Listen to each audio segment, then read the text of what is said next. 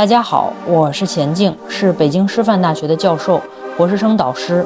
本周呢，我着重回答收集到的同学们的提问。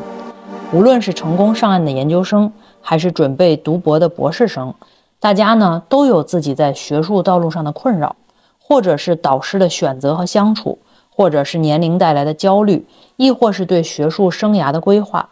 当我们设想的美好学术生活和现实的生活产生的鸿沟的时候，我们要用怎样的实际行动去填补呢？今天就和大家聊聊这些问题。工科能考北师大心理学的博士研究生吗？能，但是肯定难。就是你要认你是跨了一个专业，所以说你要补好多的东西。能是能，但是肯定是难的。本双非硕二幺幺金专有必要读博吗？这不是有必要没必要。你不读博士，不读研究生，甚至以我的价值观，我觉得你不读本科，你的人生都不会落下什么。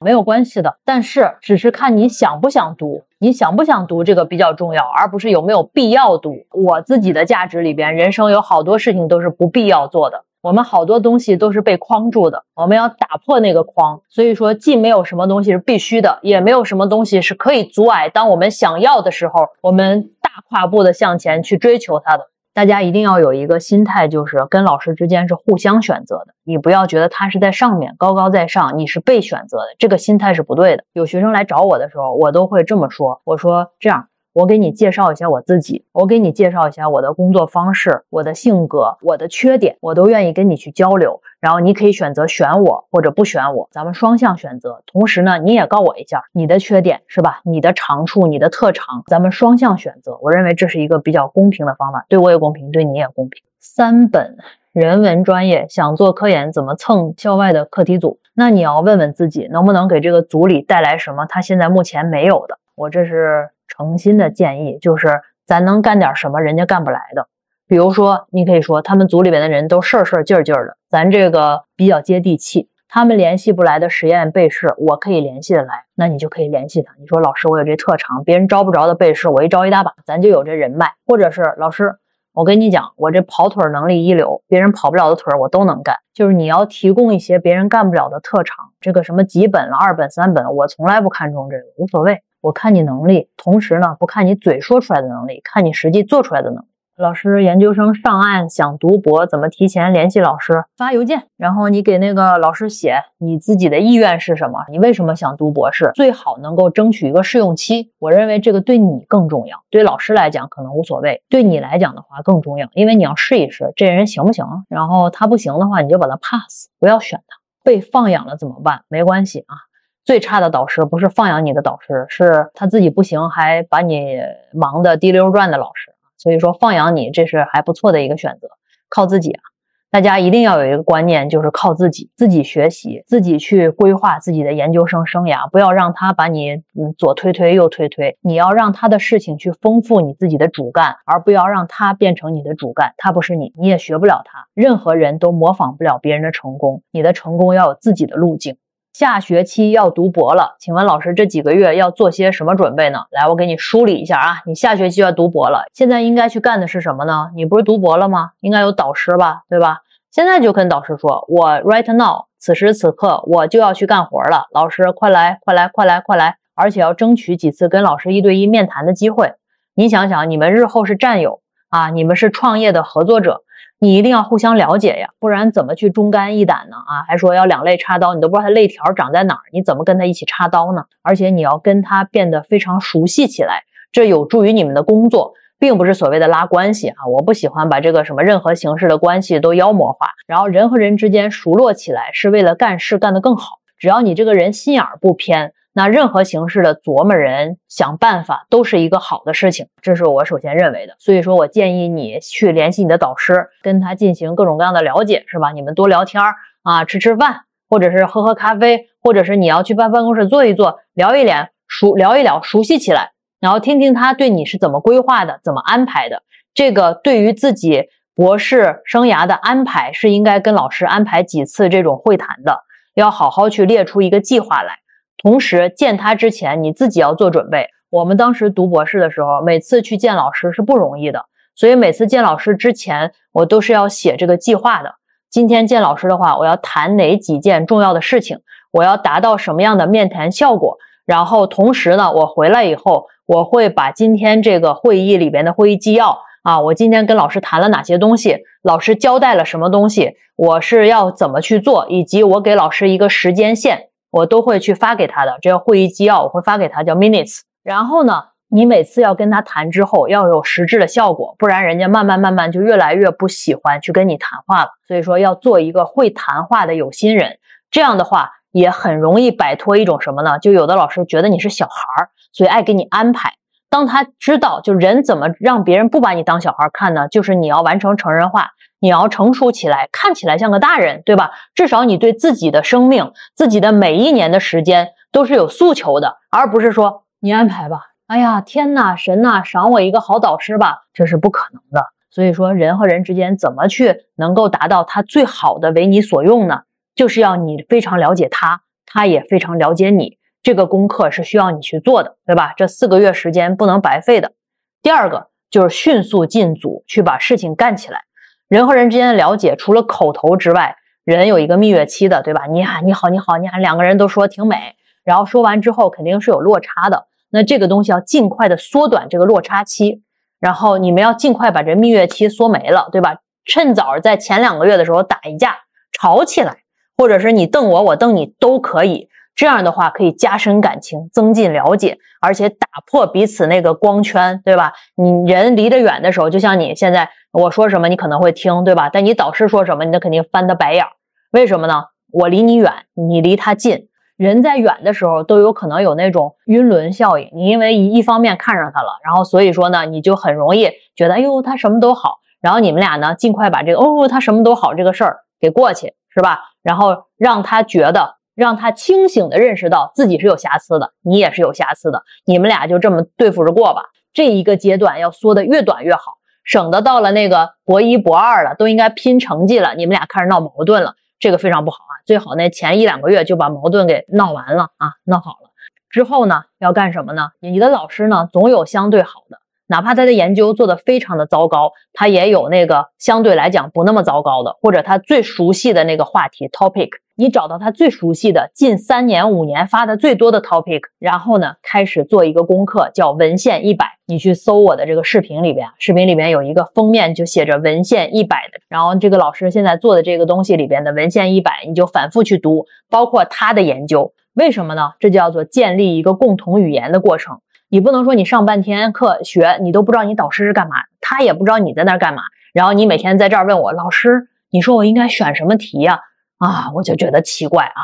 你一定要去琢磨你老师，然后呢，把那文献一百，他的 topic 的文献一百弄明白，然后尽早的开始你的 number one 第一篇。论文的完稿、小论文的完稿和投稿，九月份入学以后就开始做你的小论文了。年底的时候，圣诞节的时候给它投出去，这是你和你导师共同完成的第一个作品，这是一个应该做的。与此同时，你应该在组里边做所有的杂活，把组里的流程跑一遍。任何项目，只要你导师说，哎，你去参与一下这个项目，什么可以，好，没问题，痛痛快快的答应。这是你介入一个环境最方便的做法，就不要说让你做这个，你觉得哟瞧不起我，让我做这个；让你做那个，觉得哎呦低估我了。然后我还做这个，大材小用，千万别。咱们态度绝对要好，因为你对这个组一无所知。你进组之前，他让你做什么你就做什么，而且你不仅要做，做的要特别好，哪怕贴发票都要贴的特别齐。这是你树立个人的人设。和个人的这个志气的过程，一个有志气的人，绝不是只能做好那种什么娇滴滴的活的人。一个有志气的人，是你交给我什么事儿，哪怕我扫实验室的地，我都比别人要扫得好。你通过这个过程呢，你要迅速的跟他达成这个磨合期。你磨合明白了以后，你建立的是什么呢？是无比可贵的信任感。一个人，一个导师，我相信只要是他是导师带博士的，他都是有资源的。资源会向谁倾斜？就是向有本事的、信任的人倾斜。这个是符合人性的。你琢磨琢磨，将心比心。如果你拥有一个实验室，你有一套资源的话，你会把资源给谁？所以说呢，基本上我就刚才这一段呢，就是解答你这个啊，你准博士了啊，你应该去做什么？我认为呢，准研究生同理，一模一样的这个流程，一样的流程，你就走一遍。进组后发现想的和做的不一样，怎么办？正常呀。我发现大家很多的问题都是关于什么呢？我的真实的世界和我的预期不符怎么办？我不知道大家有一个底层的价值是什么。我认为这个世界就是混沌的、乱七八糟的。然后你要想干成什么事儿，都是跌跌撞撞的，然后都是要碰无数的壁的，才能所谓的从 A 点走到 B 点。我走了这么多路，从来没有走过直线。我走任何的 A 点到 B 点都是曲曲折折、磕磕绊绊的。所以你刚才说，哎，进组之后想的和做的不一样怎么办？那我如果是我的话，我进组之前，我一定认为我想的和最后做的是不一样。我不太会觉得我想什么，然后那个事情就会百分之百向我想的方向去发展。我从来没有这么想过。末流九八五和学科评估较高的二幺幺怎么选？二幺幺导师让我开一个新方向，我觉得很慌。呃，不知道你是研究生还是博士？我认为是这样的。我作为导师的话，我是不会把风险嫁给学生。然后你这个时候呢，你要评估一下。这个老师的水平怎么样？如果他就是一个开天辟地、开疆破土，并且能力极强的人，那他让你做一个新方向就去做啊，跟他一起做战友，这是你们独特的情谊。但是如果这个老师水平一般，又想让你去开拓一个新的方向，拒绝他。当然你不要直接说拒绝，你说的委婉一点，然后做一个他相对熟悉的领域啊，你不要当那个开疆辟土的人。导师没有经费咋办？我是觉得呀，干任何事情，钱多有钱多的好处啊，钱少有钱少的好处，并不是干一切事情都是钱越多越好的。我不知道你们怎么看这个问题。所以导师没经费呢，有导师没经费的做法。你不要导师没经费，但是看着别人哟，他导师怎么有经费呀？然后学他的做事方法，那你就这人就是钻牛角尖了。考博联系导师应该广撒网还是目标明确一两个？广撒网，嗯，广撒网。在任何人明确答应你之前都不用都没关系，就是要广撒网。社会科学的悟性是什么呢？就是学习别人已有东西的能力啊。什么叫做社会科学的悟性呢？就是比如说你有一篇 paper，对吧？有的人呢就可以通过去模仿别人的写作去学习到，哎，introduction 怎么写啊，摘要怎么写。但有的人就永远悟不出来，他觉得他应该找到一个人去教他这个东西怎么写。我认为这个东西就是悟性之间的差异。保研现在有必要联系导师吗？你是外保还是内保啊？我认为不管是内保还是外保，都有必要联系导师。而且你要 shopping，你要去去看一圈儿。然后我觉得好多学生特别傻的一点就是什么呢？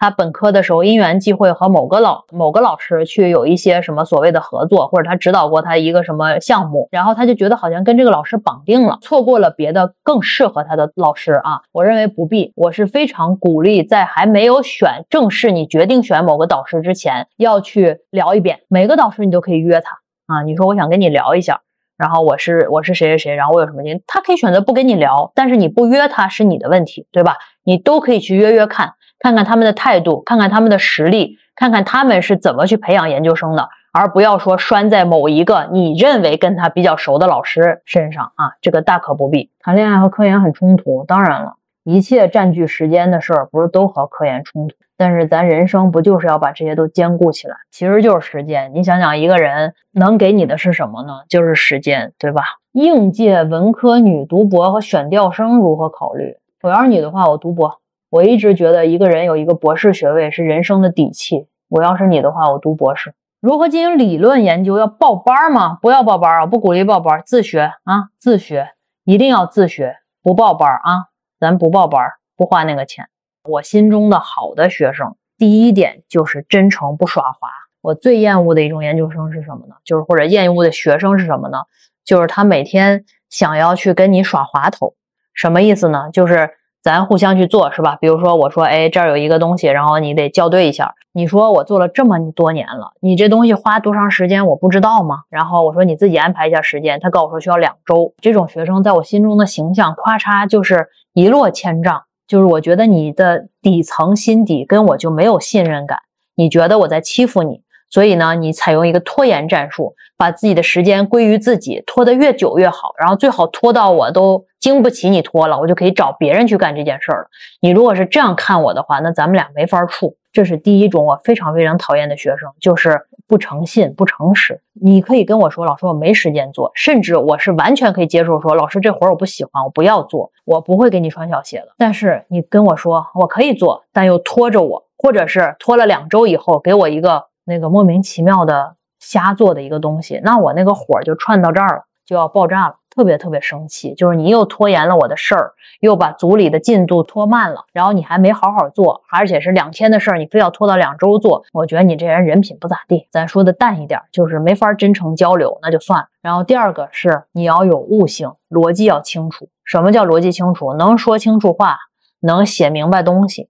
有的人那个脑子一团浆糊，写的东西是糊的。你看完他写的东西以后，你就抓耳挠腮，想把自己拧碎了。很多时候我就经常听出来，说老师不给我好好改文章，我听了以后得一个头八个大。你知道改文章比写文章要难吗？我经常改那个文章，改那个学生的文章。哪天我给你们找一个，就那个后边的那个批注和修改的痕迹，已经密密麻麻到你看不到他原来写什么样了。但最后这算我改的文章。如果来生有选择，我希望这个文章是我自己写的，就第一遍是我自己写，我不想改。其实说白了，我给你改这个文章，是我给你一个鼓励，一个面子。如果说按工作量的话，我特别希望就是把你这扔了，然后我自己重新写一个，特别特别费劲儿，而且改的时候你就百爪挠心。如果它是一张纸的实体的纸的话，你就想把它撕了；如果是一个电子版的话，你就想把电脑扔了。第三点就是基础人品好，就这人心眼不坏，然后没有每天算计人、琢磨人，然后去感觉就是好像还要安排导师的这个心。这就行了，其他的具体是怎么着的话，那咱就看缘分了，对吧？就是人无完人，我也是个漏洞百出、瑕疵非常多的人，我也不会招到一个完美无缺的学生，这一点我是非常清楚的。所以说，咱把这个具体的好的啊，具体的这个核心的点抓住了，剩下的其他的就是你所有的优点都是礼物，你所有的缺点我可能还是可以接受的。老师，您会跨界研究吗？会啊，我现在是，就是我现在研究做到这份上，我是非常 open minded 的，我什么都想尝试。我甚至觉得好多时候学科之间是人为的壁垒，好多问题应该打破去做。他说我是某末流985的社科专业，现在成绩已经在保研资格内，准备参加外校的夏令营，需要老师写推荐信，但是我本科期间没有跟老师做过科研。我有些内向，不好意思找老师。现在呢，正在写一篇像样的论文，以及准备保研材料。听了您的那个链条的方法，觉得很有道理，也准备这么用。我的问题是：冒号，我应该找大牛的老师写推荐信吗？还是找普通的老师呢？然后大家都说要找大牛的老师，这样认可度高。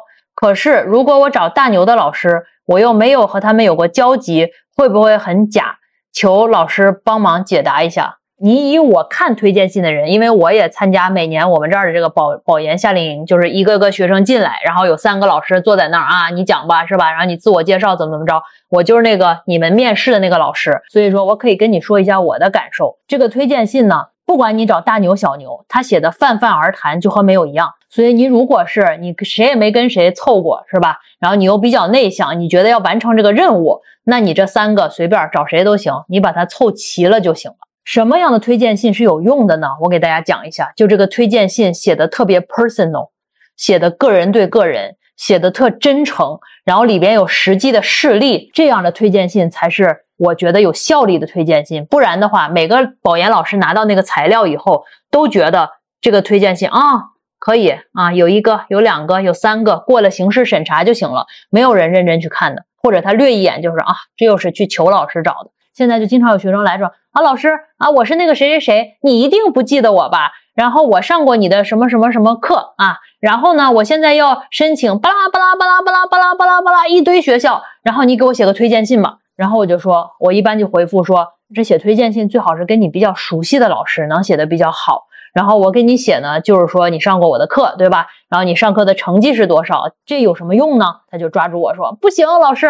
然后你要是不给我写的话，我就再也不认识其他这个相关专业的老师了。你一定要给我写。然后最后我就我就哎心一软，好吧，给他写吧。写的那个推荐信是非常泛的。我认为我要是看推荐信的那个老师的话，因为我也不会骗人家嘛，对吧？我要是看那推荐信老师，我也觉得哦，又是交了个作业，人家不会认真看的，没什么用。你找我，然后找张三、找李四、找王老五，都是一样的效果，没有什么差异啊。不知道你回答了你那个问题没有？然后同时呢，我建议这个大一、大二、大三的学生，如果你后期想要去读研究生的话，我建议你跟这些你觉得科研做得不错的老师有科研上的交集，或者是有共事儿，哪怕在他组里边去当当主事什么一类都可以。他给你写信的时候就丰富，比如说你当过主事，然后带过实验，对吧？那我就可以写，哎，这个同学在实验的过程中条理性很强。具有丰富的领导力，然后比如说啊，我们这个实验里边涉及到两百个被试，然后这个工作是非常的繁重，而且是需要非常多的这个领导的能力和管理统筹的能力。然后他呢，在多少多少个月的期间，然后完成了什么什么什么，在这过程中克服了哪些哪些困难，然后怎么怎么着，我给你写出来的，你觉得能和那个这个学生上过我的课，然后课上面他打了九十一分，排整个学生的前百分之十，你觉得这两个之间有差别吗？是不是差别非常大？老师好，求翻牌，想听听老师的意见。二幺幺博导（括号近五年这位老师学术成果不佳），从他在读的博士生和已经毕业的学生处了解到，这位老师不太尊重学生，性格上较难相处。目前没有已毕业的博士生（反括号）和双非博导（括号人很包容大方，学术很强，是九八五八去的）反括号怎么选择呢？我是觉得这样啊，嗯，如果这二幺幺博导能是放养。就好了。然后呢，你又认识这个双非博导，然后呢，他因为是双非博导，可能他非常缺学生，尤其缺能干、有向往科研的学生。你去跟他合作，这样是比较好的。因为从务实的角度来讲的话，你从一个双非毕业，如果你想找找教职，是其实挺难的。而且你要是找一些其他的工作的话，人家卡在二幺幺怎么办？对吧？别把自己耽误了。所以说务实的话，其实还是应该去拿个二幺幺的博士。但是呢，你又不能没有东西，所以说就得靠自己去找到合作伙伴啊。这应该是一个比较务实的方法。钱老师好，刚开始读经济学博士，导师的要求很高，本人也很大佬啊，感觉要学很多东西。想问问老师如何规划自己的学习生活？首先要学什么？次先次要要学什么？谢谢老师。博士期间学东西就是要功利。我就把话摆在这儿了，怎么学呢？就是以文章发表带动前期学习。你要给自己设出时间线，第一篇小论文啥时候发？第二篇什么时候发？第三篇什么时候发？发什么级别的？跟老师沟通好了。然后前面为了发这个东西要学的东西，然后一个一个一个去学，而不是说坐在那儿开始学 A 再学 B。我举过这个例子哈，咱就要学人创业学里的理论，叫做 MVP 最小化可行性方案，啥意思呢？我呢要出行，这是我的目标，对吧？就和你这个博士一样，我要毕业，我要找到好的教职，我要最后优秀毕业生，全国百篇博士论文，是吧？不管怎么说，你设立一个目标，你的出行是你的目标，那你从做这个公司的第一天起，就是要做一个出行的器具，摩托车也好，自行车也好，别管多粗糙，先给它组起来，让它能跑动，完成你出行的目标，然后再去琢磨，哟，这座位不够精致，是吧？然后这把不够精致，然后这座位的皮好像可以换个颜色，再去琢磨那个边际效应相对来讲比较低的东西。所以说上你这个博士也是一样的，你要去完成你目标里边的第一个最小化可行性方案，就是你每一篇小论文什么时候发，而且你要跟自己的导师要沟通好，同时你要把结果导向上面沟通好。比如说你的导师要发 Science，但是你毕业了啊。你要找到一个好的好的工作的话，你只需要发 Science 的子刊啊，maybe 啊，那你就要沟通好。我认为大部分理智的老师是可以接受这个诉求的啊。如果是我的话，我可以接受。你要跟他去沟通，凡事要讲沟通，然后从结果倒回来。因为上博士为什么痛苦呢？就很多人上到遥遥无期，就是他在琢磨那轮子怎么能最世界最精致的时候，已经把自己的耐心耗尽了，他根本没有那个精神再去组装起一个自行车了。然后他就在那个轮子上面去耗自己的精力，去焦虑，去伤心，去难过，然后跟全世界说：“我怎么就没有把这这轮子做成世界无以伦比啊？”然后呢，别人都不理解他，对吧？然后别人也不知道你干的是啥，因为你每天在琢磨那个轮子，然后给人畅想的是星河大海，这不科学啊！没有人能理解你。所以说呢，第一步的话，还是要弄一个和最小化可行性方案去做啊，这是我这么认为的。首要次要就是目标结果导向，千万不要把自己的耐心耗尽了，这个是最最最最大的大忌。老师您好，因为是专硕没有学术成果，但是自己呢很喜欢学术，也沟通到了愿意给机会的导师，但是需要参加统考，目前考试被延期了，这个期间是否应该向你参照说的准研究生和导师进行沟通？是否会让导师觉得有点不在其位谋其政的感觉？不会。呃，如果是我的话，你现在跟我沟通，我倒不会觉得你不在其位谋其政，但是我害怕呢。现在咱就开始了，你考不上怎么办？烂摊子吗？还是你干了一半的，这可怎么弄啊？对吧？这个我是愁的是这个。如果你能把这个解决了，我相信老师不会觉得你不在其位谋其政的啊。你是说明你是个有脑子的有心人。怎么克服成事之前的孤独感？就是克服忍着。咱这个人才这么多，对吧？都不用说成事儿，你想干成一个，你想得到一个大家都觉得不错的东西，就是要有孤独啊。然后你，而且是作为普通人来讲，你跟他们在那把时间耗在那个慌慌慌上面，然后喝吃饭、喝酒、打牌，然后打游戏上面，那那那你什么时间干正事儿呢？我我不太懂啊，有可能我太笨了。人家有的人就是可以把这些东西都安排好，我弄不了，就是忍着。忍着，然后去做，坚信你自己做的是对的。我不相信人不自律啊，我还是觉得你的目标不够吸引人。你要琢磨琢磨，你的目标是不是自己不想要的？当一个人的目标就是自己不是那么认可的时候，或者不是真正认领这个目标的时候，你就很容易觉得无所谓嘛，无所谓你就不自律了，对吧？你觉得这个目标你有使命感、有意义感，这个目标是你真真正正想用你的人生去认领的，我不太觉得你。就是会所谓的不自律，对吧？博士有年龄焦虑怎么办？那上班族更有年龄焦虑啊！你像我好多学生，我都跟他们讲，我说你着着急急去上班，对吧？然后你好多上班族的话，你你上别的班，那三十五岁很焦虑啊！你在我这个年龄，我多大了？我都三十三十七了吧？三十，对我都三十七了。我三十七的话，我算年轻教师。然后你在企业里边三十七的话，你要不当个高管，是不是就要被淘汰了？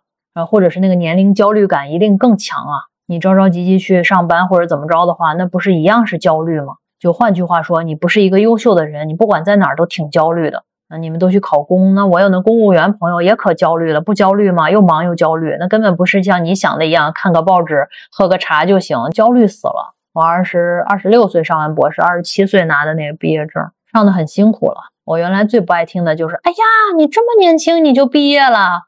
那我觉得你也没有因为我小，然后给我降低标准，对不对？你说这话啥意思？就像我占了人类的便宜一样。那我你怎么不说我受多少罪呢？我吃多少苦呢？对不对？反正我不爱听，就我可不像人家说的，因为我就瞎读就读出来了。那不是我读的伤筋动骨、惊天动地的，读的我半条命都没有了。我读的可可可难了，没有那么云淡风轻。你现在想起来都是都是，倒不是说噩梦吧，但是读的特别费劲。老师好，请问本科毕业论文可以在研究生期间发表吗？当然可以了，可以，可以，可以。本科毕业论文导师要选择比较忙碌的大牛，还是可以指导、提供指导的小牛？本科毕业论文，我建议你去找小牛啊。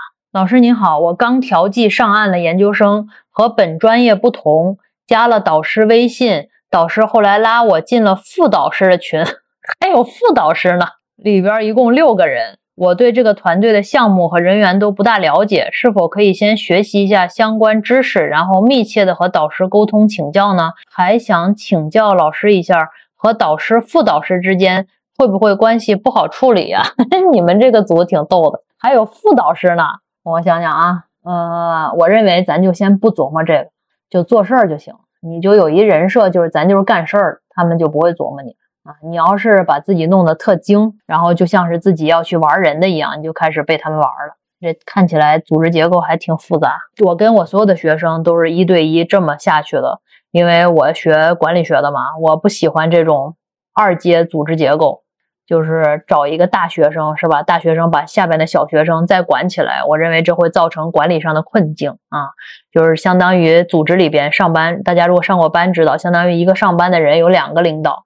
然后他领导你一半儿，他领导你一半儿，这个很多时候会搞砸的。我都是一对一对着每个学生啊，我我不知道怎么弄这个二阶学术管理。哦，倒也有时候也有会让师兄师兄师姐带带下边的学生，然后一起做点事情，因为他们好多时候跟我的话可能没有那么那么那么那么放松，然后他们可以互相沟流沟流啊，还是挺好的。老师你好，呃，是这样的，老师，我是专科毕业的，然后考研考了好几年，嗯，然后呢，今年一不小心终于终于考上了，然后但是我学的专业，呃，和考上的专业就是有点差别，我学的是呃中医，呃，考的是中西医，然后老师又是呃一个博导，我有点怕，不怕，怕什么？和老师聊天感觉老师特别高冷，但是呃，毕业好几年了，脸皮有点厚嘛，然后呃。老师给我布置的几个任务，但是专科毕业的不用写论文，就对论文这个概念存在于离得老远老远。那个中数也看不懂，现在特别特别迷茫，就是怎么从这个就是呃社会人员，就是工作很很久的，然后从重新进入学生的这个状态，好难，我觉得。首先，我先给你坚定一个信念感，什么什么专科啦，或者什么这些没有关系，科研和应试是两件事情。我给你举个例子啊，我不是我不是在给你灌鸡汤，我给你举个例子，我们这个行业有一个老师，他是新加坡的，你知道新加坡不是每个人都可以去高考的，你知道吧？就是他只有一部分人是可以高考的。他在新加坡的话，他他是连高考的资格都没有的。然后呢，因缘际会，后来就有了上学的机会，然后上了一个和你可能类似吧，和你上了一个研究生。他继续就把博士上完了。然后呢，他现在是我们这个领域里边排名靠前的大牛人。我说这个例子是什么意思呢？就是你读书是读书，就包括我选学生也是一样的。就我的观察，专业排前几名的学生，并不一定科研排前几名，或者很多时候是相反的。因为科研它用到的一些技能群和你说应试的这些技能群是两件事情，绝对是两件事情。换句话说，你可以去追踪你考研的这些同伴，他考研的分数和他最后科研做的好赖可能没有什么相关性，这是很可能的，对吧？这是第一件事情，给你坚定一个信念感。不要什么觉得，哎呀，我自己专科生，我考了几年，然后所以说就合理化自己一切，我这也做不好，那也做不好，不要这样，这是非常重要的啊，是比什么都重要。你要坚定，我做不好科研是我没做好，不是因为我是什么专科生，或者是我考了几年才考上，这一点归因是非常非常重要，你一定要记住，你日后碰到任何困难都知道这是困难本身，而不是因为我那个前置条件。所引发的困难，我不知道我说清楚没有？这是第一点。第二点，你跟他沟通的时候，一定要明白他是人，他不管是你就别说一个普通的博导了，他哪怕是什么什么长江学者，哪怕是哪个学校的校长，哪怕是什么一顶一的院士都没有关系，他都是人。而且我认为，一个科学家，他所处的地位越高，他应该越具备有跟越多的人沟通的能力。你像在管理里面，我们经常讲，你如果作为一个公司的小领导，你只要跟你组里边的几个人沟通好就可以了。但如果你是国家非常重要的这些 leaders，对吧？那他要沟通的是从上到下所有的人啊，他需要去照顾的面儿会越宽广。所以说，作为科学家来讲，你攀登的越高，你应该能够照顾的面儿是越广的。所以说，跟你沟通好是他的责任，不是你的责任。换句话说，他就是一个普通人，你要把他当成一个普通人去看待。尊重是必须的，但是咱要做到的就是不卑不亢。当学生一定要有一个基本的姿态，就是不卑不亢。咱不去当舔狗，绝不当。但与此同时，咱也不当杠精，两不当，这是非常重要的哈。然后其次，你有了这个心态，有了这个信念感，你还要认一点的就是你没有科研经历。就像你说的，嗯，不写论文也没写过哈。然后同时跟你说，大部分本科生他就写过论文，也和没写过一样。所以说你并不比他们起点差在哪。然后还是回归于本心，就是去锤炼自己的科研能力，从零开始，踏踏实实去做。一天看不出来，两天看不出来。你踏实的去做一两年，你就和一般的学生不一样，归零。不管你原来是什么，就哪怕你原来是什么专科生，是吧？大什么三本，你们经常会把这些挂在嘴上，我觉得无所谓，我并不 care。我 care 的是你从上了研究生的那一刻，能不能够不管把过去的丰功伟绩也好，还是你过去觉得啊，我那一部分怎么怎么着没考好，没关系，都是你自己努力得来的，没考好也是努力没考好的，对吧？然后我认。与此同时的话，我归零，我从今天开始踏踏实实、稳健的去做这个事儿，就是这么一个方法。翻篇了，咱那个不管现在就肯定长舒一口气，但更重要的是，每个人你得到了一个你想要的学习机会，都是为了为这个社会做贡献的。所以说，并不是说，哎呦，我拿着那文凭就结束了。现在已经很少人说这个事情了，但是我们每个人都要为国家的崛起而读书。要为社会做贡献，所以说你是万里长征的第一步才刚刚开始。老师还有一个问题，在入学这个阶段，就是如何搜集这个论文。就是我搜过，但是老师的论文有的时候搜不到嘛，然后就看相关的论文，然后然后感觉会不会和老师的那个主题不一样啊？你需要补补课哈。然后那个我这个更的视频里边有一个合集，叫做《论文速成》，里边就有怎么去搜论文，什么叫做论文引用，然后怎么什么叫文献一百，然后学术焦虑怎么怎么怎么去审美学术审美，然后这老师的关系什么什么，你去把这一套去补补课，对吧？然后搜不到论文，这个不是说看相关论文就行，你得搜到呀。你是研究生啊，朋友，你一定要看到这个老师论文能搜到，这是必备技能，不能绕过呀。好的，老师补课。我回去补课，对，要认是吧？咱可能也不是可能，好多人他就上了这个，你就是你不要觉得他们都会，你不会，所以说我不会，就是因为我前面那个，所以说你看我怎么办呀？我就是不会卖萌呢，对吧？然后他们可能也不会，他们会的话跟他们学，他们不会的话咱自己学呀。这不就是好多人都跑这儿打这云导师吗？这不是教你吗？学啊，补课。谢谢老师。嗯，好，加油啊，老师好。好，老师，我就是刚刚那个问二幺幺博导和双非博导的那个学生，然后我就简明扼要的和老师就是讨论一下这个问题吧。就是老师怎么看，就是在好学校和好导师之间，就是我们怎么个选法呢？呃，我刚才已经说了，我再说一遍哈，因为这个，比如说你是二幺幺的一般二幺幺的好导师和九八五的一般导师，如果你真的觉得这个导师特别好的话，我建议你选二幺幺的好导师，但是。